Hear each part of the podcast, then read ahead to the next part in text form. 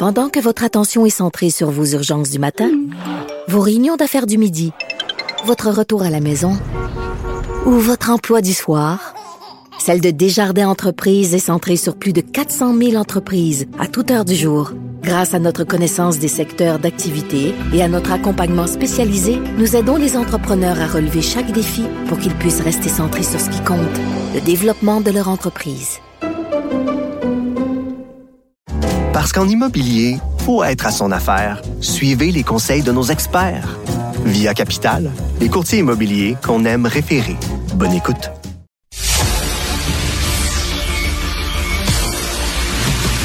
Jean-François Lisée. On va juste dire qu'on est d'accord. Thomas Mulcair. Je te donne 100 raison. La rencontre. C'est vraiment une gaffe majeure. Tu viens de changer de position. Ce qui est bon pour Pitou est bon pour Minou. La rencontre. Lisée.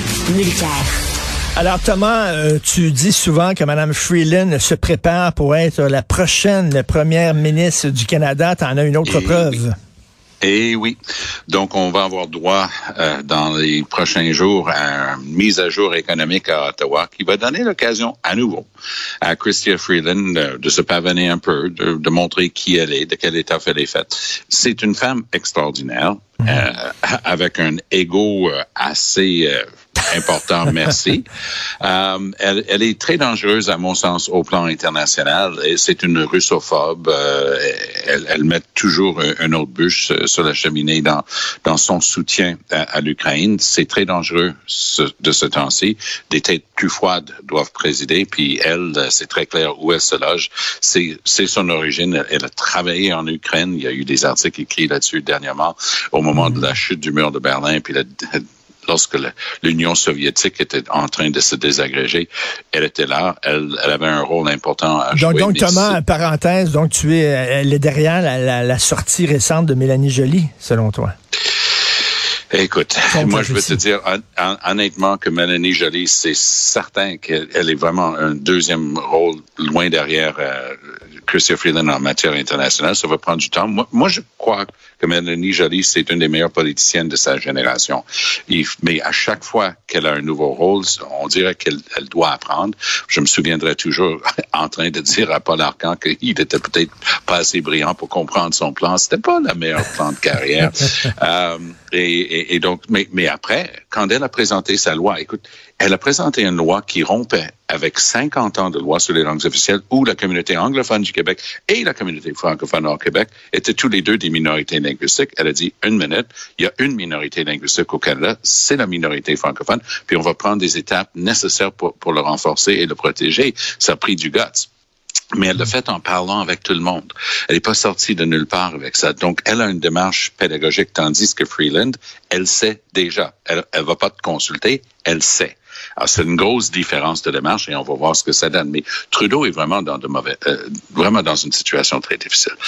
Il a imprimé des centaines de milliards de dollars canadiens. Oui. On a une vraie inflation. On a une vraie augmentation du coût de la vie. Ça commence à faire mal aux familles.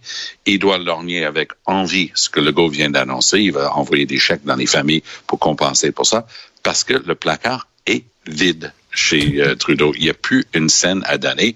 Donc, eux, ils commencent à se sentir vraiment squeezés. Et d'ailleurs, Jean-François, parlant d'inflation, à 8h38, je reçois une mère monoparentale de deux enfants qui va nous parler elle a de la difficulté à rejoindre les deux bouts avec l'inflation. Ça faisait longtemps qu'on n'avait pas vu d'inflation au Canada et soudainement, ça nous arrive en pleine face. C'est pas évident.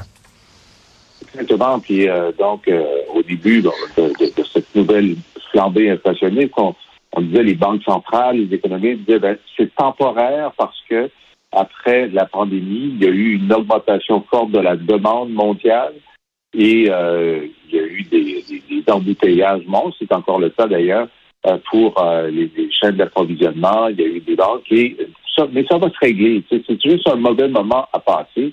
Une fois que l'embouteillage va être passé, on va revenir à, à une vitesse de croisière. Mais là, ces dernières semaines, même la Banque du Canada, le gouverneur de la Banque du Canada ces derniers jours a dit ben, finalement, euh, peut-être que ça va devenir permanent. Permanent mhm. à quel niveau? si c'est permanent à 3% par année, on est correct. Si c'est à 5, 6, 7, bon, on a déjà vu ça. Mais si ça continue à monter, par exemple, le coût de l'énergie en particulier, le pétrole peut continuer à monter, euh, ça peut commencer à faire mal et à nous ramener, nous qui avons tous les trois des cheveux blancs. Euh, on a vécu une période dans les années 70 où il était normal d'avoir une inflation à 12-13% par an. Ouais. Euh, et à ce moment-là, on avait inventé ce qu'on appelait le, le, la mesure de l'index de la misère. L'index de la misère, c'est quand on additionnait le taux d'inflation et le taux de chômage, qui à ce moment-là pouvait aussi être de 12-13% Ça a été très longtemps de plus de 10% au Québec.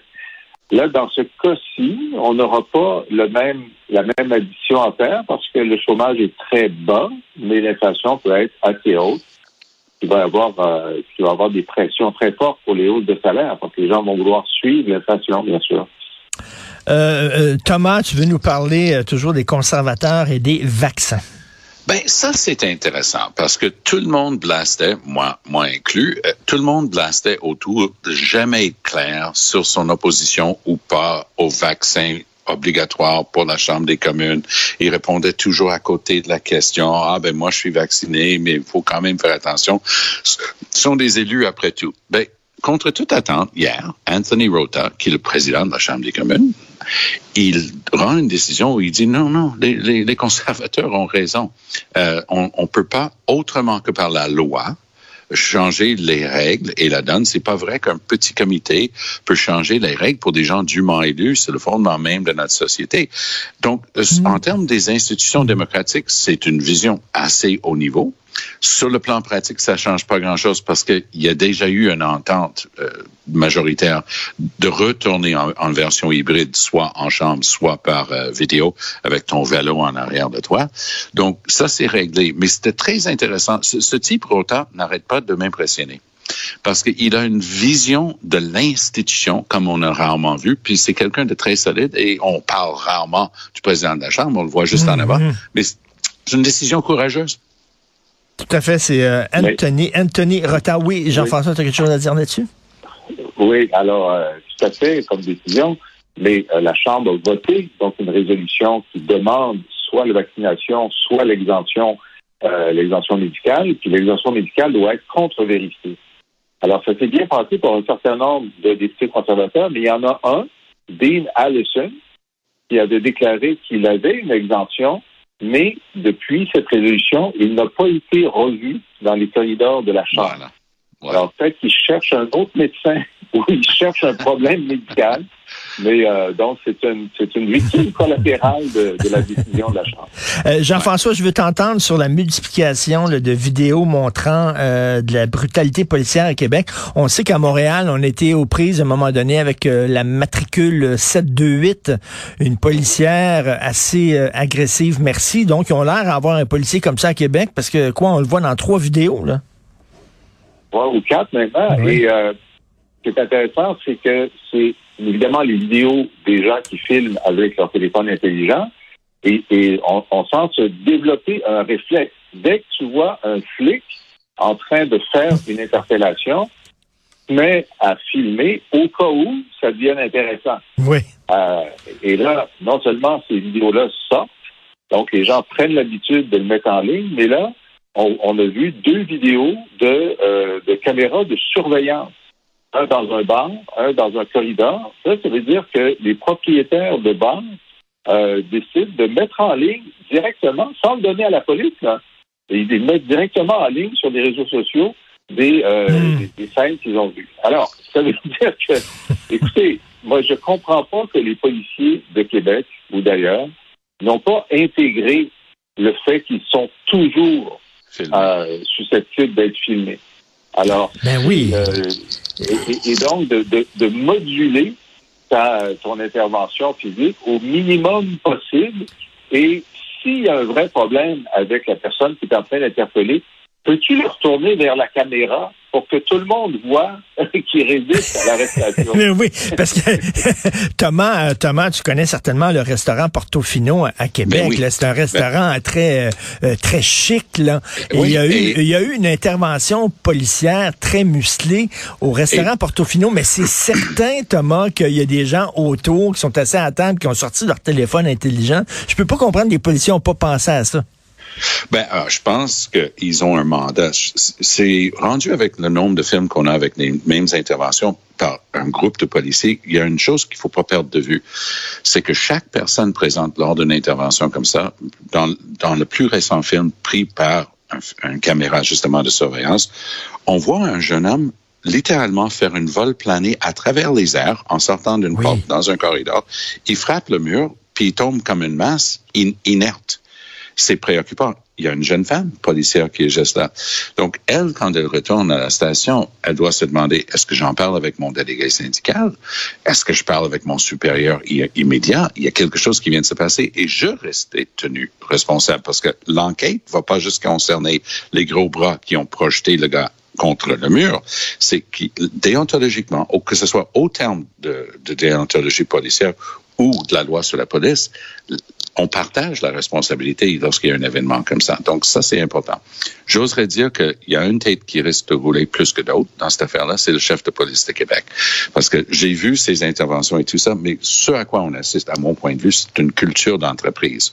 Un peu trop tough dans les bars, on va mettre une escouade avec des gros bras, ça va calmer le jeu, les gens vont savoir que s'ils décannent trop, la, ben notre gang va débarquer.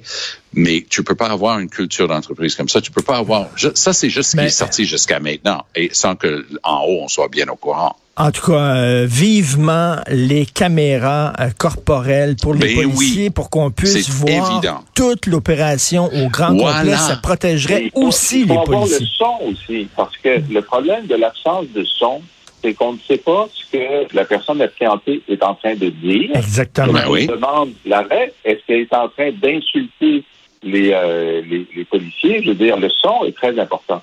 Tout à fait. Merci beaucoup, messieurs. Merci. Bon week-end, Thomas. Bon week-end. Jean-François, si vous voulez lire les textes très intéressants de Jean-François, commandez ses ouvrages ou alors écoutez son excellent balado, allez sur la boîte